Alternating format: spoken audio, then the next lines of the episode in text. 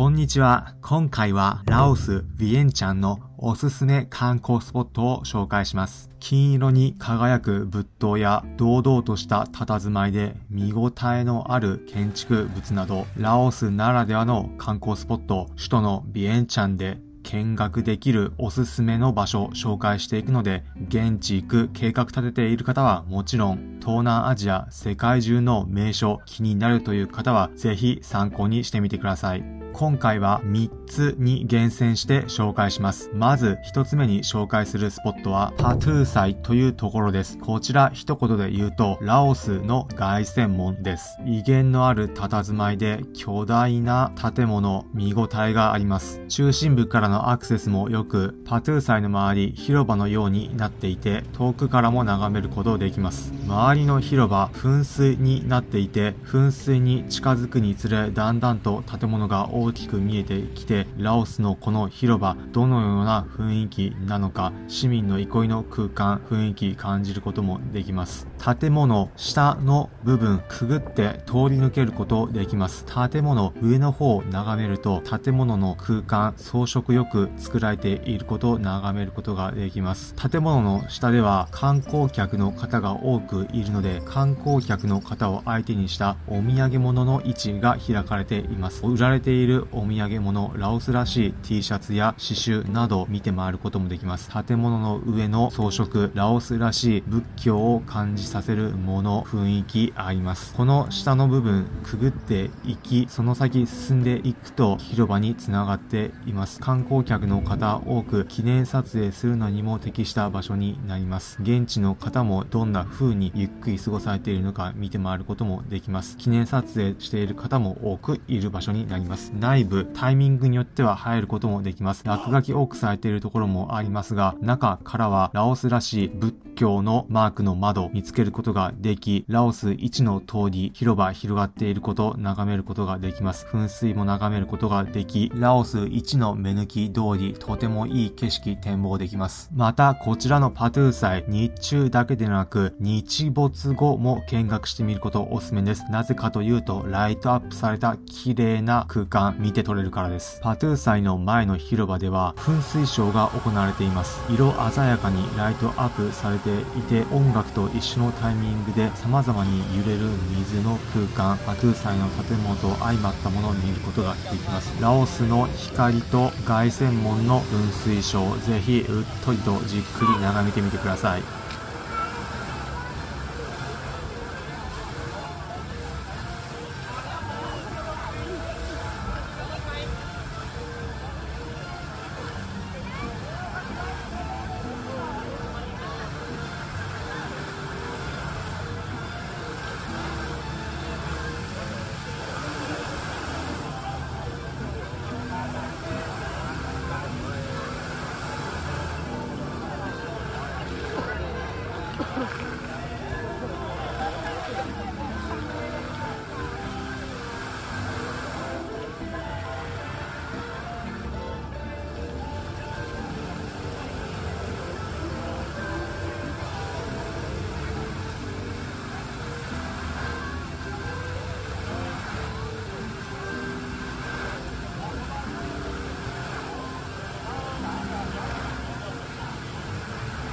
日没後の時間帯でもパトゥー祭下の部分くぐっていくことできます。お土産物屋も一部まだ出店されていますが、日没後夕涼みをするビエンチャンの市民の人たち、どんな様子なのか眺めることもできます。バイクがくぐり抜けていくのは東南アジアらしい雰囲気見て取ることもできますし、また下になっている部分から上の天井に当たる部分眺めていくと夜の時間帯でも綺麗な装飾のパートゥー祭の模様を見ることできます。中心部からもアクセスよく、ビエンチャン1の観光スポット、ぜひ見学してみることおすすめです。続いて2つ目に紹介するのはタートルアンです。こちら、ラオスの仏教のお寺になります。敷地内、立派な外観のお堂など様々な建物あり、見て回ることができます。特にメインの仏塔、ラオスらしい金色に輝く仏塔でとても見応え体があります。仏塔の前に置かれている像は、かつてのラオスを統治していた王様の像になります。中央の仏塔、入場料を払うと観光客の方も内部見学することできます。仏塔の金色の中自体は入ることできませんが、その周りの空間見学することできます。堂々とした佇まいで金色に輝く仏塔、日本では見られないような景色、見応えがあります。熱心にお祈りしている現地のの人も見られました。仏塔の周りの空間はラオスらしい仏像など展示されています。仏教がラオスで深く信仰されていることを感じることができ、またかつてのこのタート・ルアン、どのような歴史をたどってできてきたのか表す絵も見ることができます。像が描かれている絵など東南アジア、ラオスらしい模様も見られます。日中日差しは厳しいですが、内部の周りを囲むエリアは上が傘になっているので直射日光を浴びずに見学できます。晴れた日であれば光り輝く仏塔を眺めながら散歩できます。観光客だけでなく現地ラオスの方々もお参りに来ているところでメインの仏塔以外にも金色を基調としたお堂があったり、ラオスらしい仏教の像があったり、またこちら敷地内に涅槃仏もあります。横になった形式で金色に輝く涅槃仏、写真撮影にはもってこいの場所になります。ラオスの仏教寺院、どんなところなのか見て回れるスポットです。そして3つ目に紹介するスポットは、コープビジターセンターです。こちら、不発弾に関する展示、見学できる場所になります。病院の敷地内、一部が博物館になっていて、観光客の方も見学できる場所になっています。かつて、ベトナム戦争の際、ラオスも戦火にまみえ、戦場としてクラスター爆弾多く落とされてしまいました。特に不運にもその後残ってしまった不発弾、戦争の後もどのように影響を残していたのか、展示で詳しく見学することできます。実物大の爆弾、模型が展示されていて、空から振り落とされている時、どのようなイメージになるのか、視覚的に見ることできます。落とされた場所の人たちにどのような影響があったのか、爆弾の鉄を加工して作られた食器、農機具、ジャングルの小屋、不発弾により不幸にも影響を受けて必要になってしまった人のための義足なども展示されています。ドキュメンタリー映像も視聴することができ、お土産として関連するものも購入することできます。クラスター爆弾の影響を受けたハローキティのプリントされたトートバッグや T シャツなど売られていました。その場で寄付することもできます。ビエンチャンおすすめスポット3つに絞って紹介してきましたが、最後に番外編としてラオスならではの文化体験できるスポットを紹介します。紹介するのは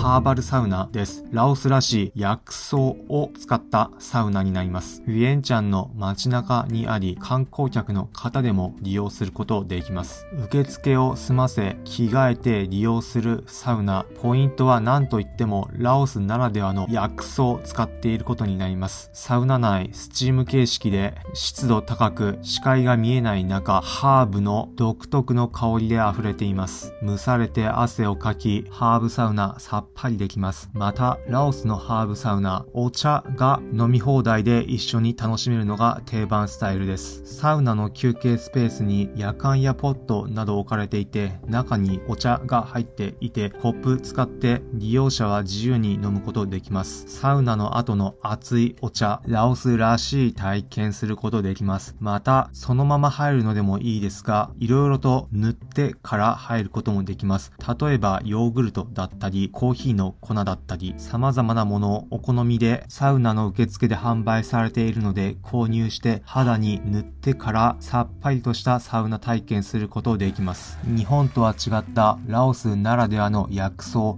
ハーブのサウナ、疲れ取るのにもおすすめです。ということで最後に今回のまとめです。今回はラオス・ビエンチャンのおすすめ観光スポットを紹介しました。ビエンチャン、ラオスの首都でありながらコンパクトにまとまっていて、見どころ気軽に回ることできます。最初に紹介したラオス内戦犠牲者の慰霊碑、パトゥー祭、ラオスの凱旋門をはじめ、ラオスの仏教寺院、パトゥー祭やベトナム戦争の影響によるクラスター爆弾の実態がわかるコープビジターセンターとラオスならではの観光スポットビエンチャンでは見学することできます。疲れが溜まった時はハーバルサウナでさっぱりして現地ラオスの文化楽しめるスポットも揃っています。全体的にのんびりとしていてゆっくりと観光できるのでビエンチャン街中歩いてみることもおすすめです。興味ある方参考になれば幸いです。それでは皆さん、ラオス、ビエンチャン楽しんでください。